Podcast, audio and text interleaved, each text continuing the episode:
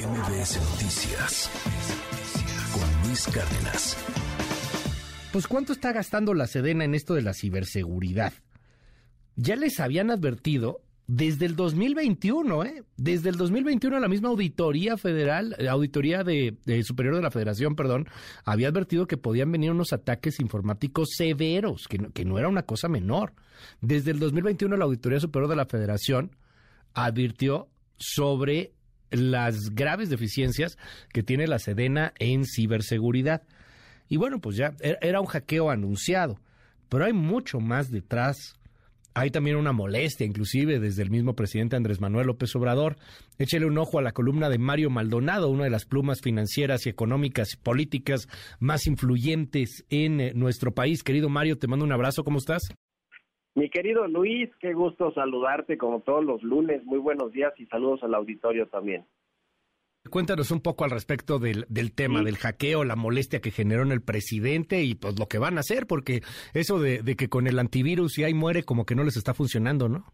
Sin duda, mi querido Luis, es un tema muy preocupante y, hay que decirlo, no solo con México, en Estados Unidos, incluso en Canadá, en Latinoamérica, en Europa, hay muchos hackeos a instituciones públicas eh, con diferentes eh, objetivos, ¿no? En algunos casos sí se trata de desestabilizar a los gobiernos, se ha generado revueltas sociales, insurrecciones, levantamientos por por asuntos de, hackeos que han dejado al descubierto los secretos de Estado de, de, los gobiernos y de, la, de las milicias, de los ejércitos. Es decir, sí tenemos que ponernos a pensar de fondo cuál es la, e, e, el, objetivo de estos, de estos hackeos, porque en México hemos vivido algunos otros tipos de, de hackeos o de robo de información de por parte de ciberdelincuentes, por ejemplo, con Pemex para para obtener una rentabilidad económica, es decir, no voy a filtrar esta información, pero necesito, o sea, pidiendo un, rescate, ¿no? necesito que ustedes me paguen porque no se,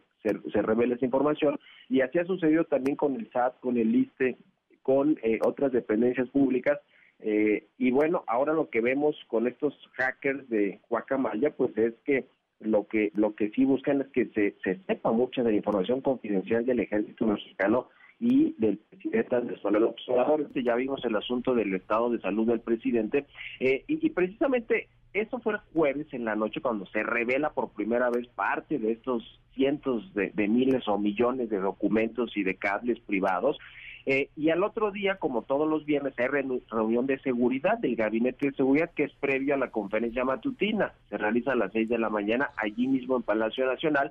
Y bueno, pues una fuente que estuvo allí en esta reunión me narra que efectivamente el presidente del observador se molestó con el titular de la Secretaría de la Defensa Nacional, con el, eh, el general secretario Luis Crescencio Sandoval, a quien pues responsabilizó porque en realidad sí tiene responsabilidad en que se hayan hackeado sus servidores, sus sistemas informáticos, finalmente fueron los de la Secretaría de la Defensa que contienen todos estos cables privados los que fueron hackeados, es decir, sí le llamó la atención en frente de más de 20 personas que estarían que, que participaron en esta reunión, eh, entre ellas Audomaro Martínez, que es ni más ni menos que el encargado del nuevo sistema, ¿no? del Centro de Investigación eh, eh, del gobierno, de la, de la Secretaría de la Defensa, y quien se dice que pues de alguna manera es eh, quien, quien, quien eh, recomendó a Luis Crescencio Sandoval, al presidente López Obrador, para encargarse de la Secretaría de la Defensa. Es decir, si hubo una llamada de atención, toda vez que además pues estamos hablando de la institución, el Ejército Mexicano, que hoy cuenta con el mayor respaldo y poder económico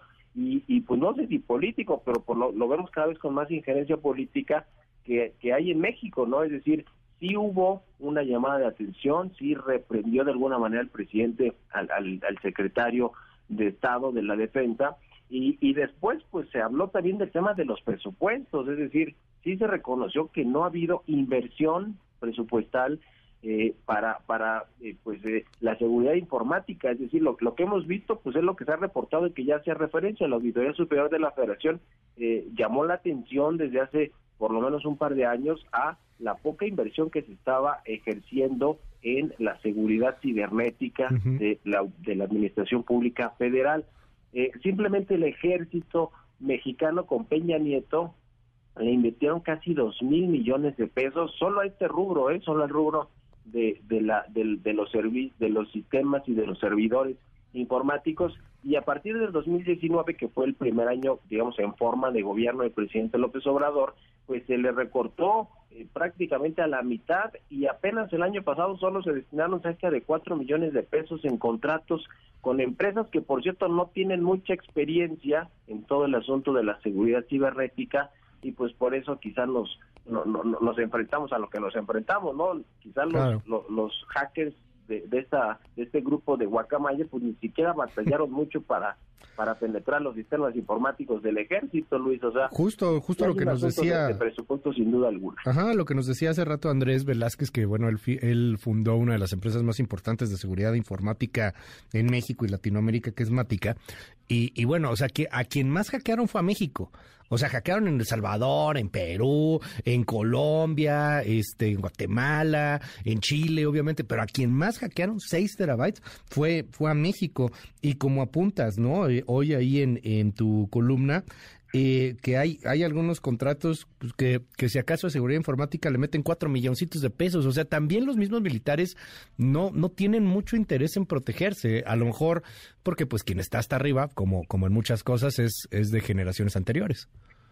Sí, sí, sí, totalmente. Mira, yo creo que sí se juntó ahora sí que el hambre y las ganas de comer, como se dice popularmente, porque entre que no, el presidente López quiere recortar gastos por donde se pueda y entre que los que entraron creyeron que no era tan importante seguir invirtiendo en los antivirus y en muchas otras cosas para cuidar la, la seguridad cibernética de, de sus archivos y de sus servidores, de los correos electrónicos y de todo, pues eh, entonces ahí se, hizo el, problemón, ¿no? O sea, por, eso estamos, estamos como estamos.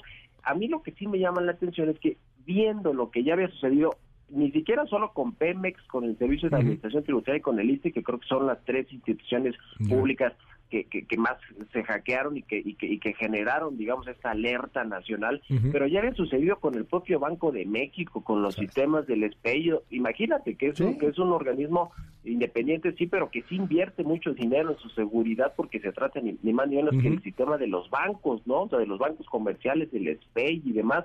O sea, lo que sí me llama la atención es cómo es posible que después de haber visto estas alertas de peligros de, de, los ciberataques y de los hackeos que no se hayan tomado las previsiones en el ejército mexicano que tiene todos todos los cables y los eh, los correos electrónicos y las comunicaciones confidenciales de seguridad nacional. O sea eso sí me parece verdaderamente, pues finalmente al ser una omisión tiene su responsabilidad la Secretaría de la Defensa, es decir, no, no podemos decir, pues ni modo, nos hackearon los grupos internacionales y ahora pues eh, eh, ni modo, ¿no? A ver, a ver qué se sigue publicando en los medios de estos cables, pues no, o sea, si hay una hay una responsabilidad por omisión de quienes tenían la tarea de resguardar esta información y no lo hicieron ya sea porque no tenían presupuesto o porque simplemente fueron ineficientes. O sea, si hay una responsabilidad, y, yo creo que, que, por eso viene este reclamo del presidente López Obrador al secretario de la Defensa. O sea,